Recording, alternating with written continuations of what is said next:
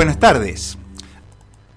En la mm, jornada de hoy tenemos que hablar de cuestiones que van ocurriendo en el mundo y que en casi nada difieren de lo que pasa en nuestro país.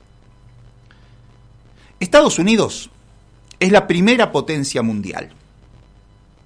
Ese logro no se obtiene por ser el mejor país, ni siquiera por ser el más rico.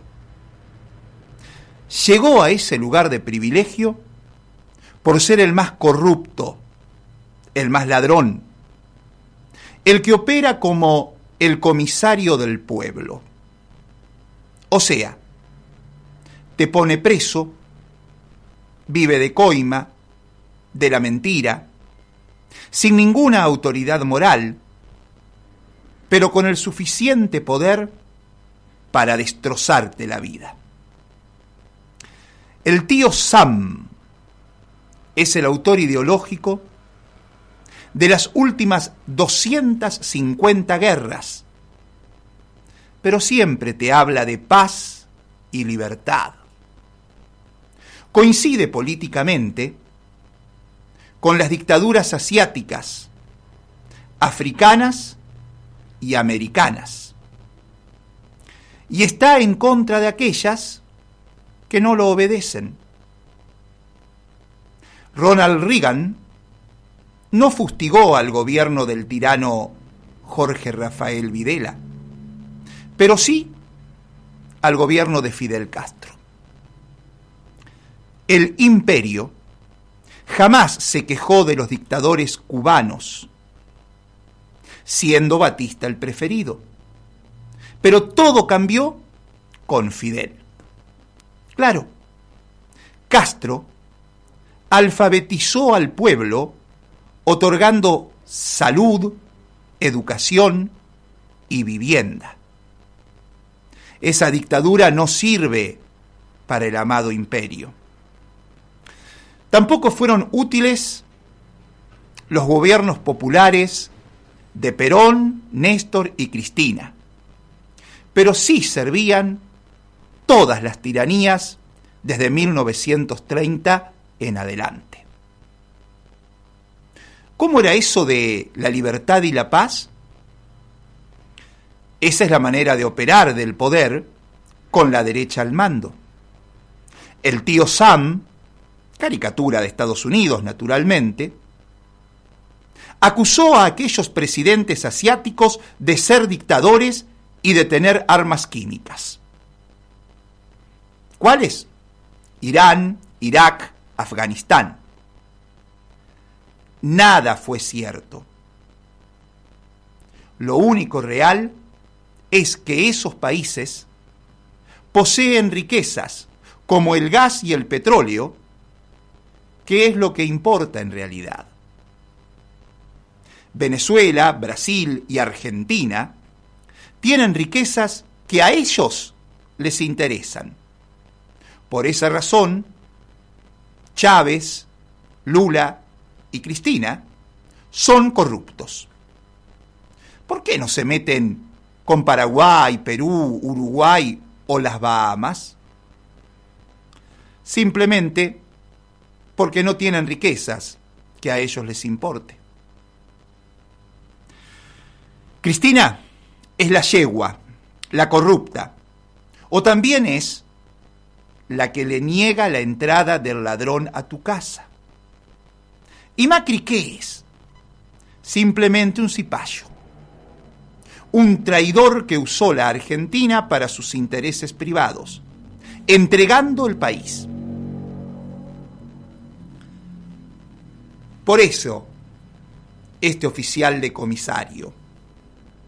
Esta idea se repite con la DAIA en la Argentina, que pone en el banquillo a Cristina por el tema AMIA, un hecho ocurrido hace 27 años.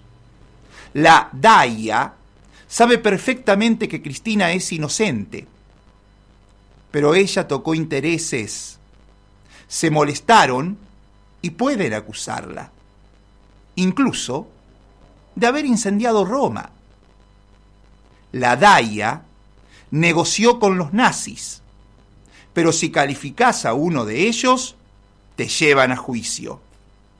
Mantuvieron en el poder a Macri, permitieron que Alejandro Biondini, presidente del partido Bandera Vecinal, alias Partido Nazi en la Argentina, colocara a todos sus dirigentes con salarios abultados en el Ministerio de Desarrollo Social de Macri, con Carolina Stanley a la cabeza.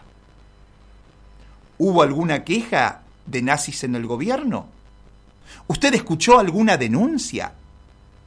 Por supuesto que no, porque la antisemita es Cristina, la que se ocupó del tema AMIA desde 1996, mientras Macri robaba. Y ahora está en el banquillo de los acusados, mientras Juntos lleva como candidata a diputada nacional a una nazi que dice haga patria, mate a un judío, o que le quiere entregar las Islas Malvinas a los ingleses porque dicen que son las Falkland Island. La DAIA también funciona como el comisario del pueblo, corrupto, tramposo y con poder para encerrarte. La dictadura cubana sirvió a su pueblo para una vida mejor, a pesar del bloqueo totalitario ejercido por el tío Sam y que nadie nunca se quejó. Perón rompió con ese bloqueo, al igual que Néstor y Cristina. El resto de presidentes, simples alcahuetes del poder. Perón también fue calificado de nazi, pero los que hacían actos con la bandera nazi eran Roberto Noble, Federico Pinedo y más de 150.000 afiliados que colaboraron económicamente con el Tercer Reich desde Córdoba y Santa Fe, casualmente los sitios menos democráticos de la Argentina. Y ahora que se preparen México y Bolivia, el gran AMLO Andrés Manuel López Obrador, tomó la decisión de ayudar y ser solidarios frente a esta situación de bloqueo que quiere someter políticamente al pueblo y al gobierno de Cuba.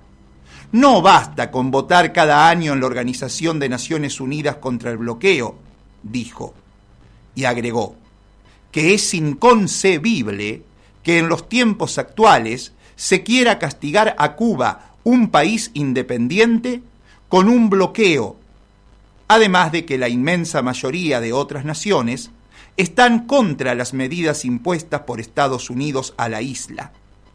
E insistió, es el momento de tomar una decisión al respecto. Para terminar haciendo un exhorto a otros países a que su postura en el Consejo General de rechazo a las medidas estadounidenses se traduzca en hechos y se ayude al pueblo de Cuba.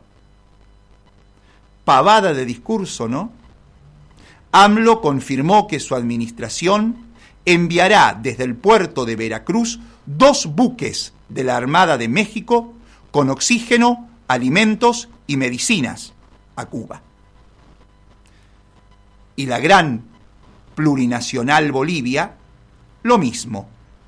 Hoy partió un avión hacia Cuba con 20 toneladas, la máxima capacidad del avión Hércules, con 16 toneladas y media de alimentos, 2 toneladas y medio de jeringas inyectables y una tonelada de insumos de bioseguridad.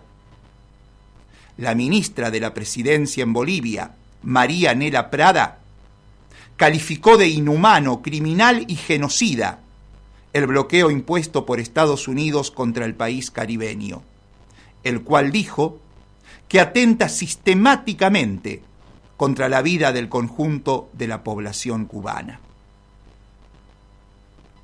Seguro no tardarán en llegar las calificaciones de parte de Estados Unidos y sus lacayos en estas tierras para con las autoridades mexicanas y bolivianas.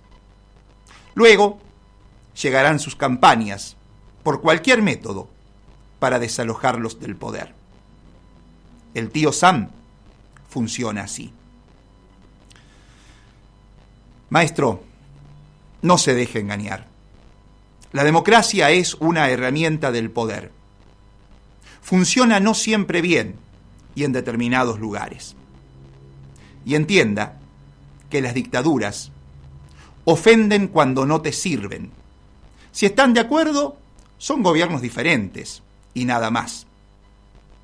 Pero que quede claro que Estados Unidos, ordenando el bloqueo económico a Cuba, Venezuela y en la historia a España, y planificando guerras en tiempo y forma, es el único tirano del planeta.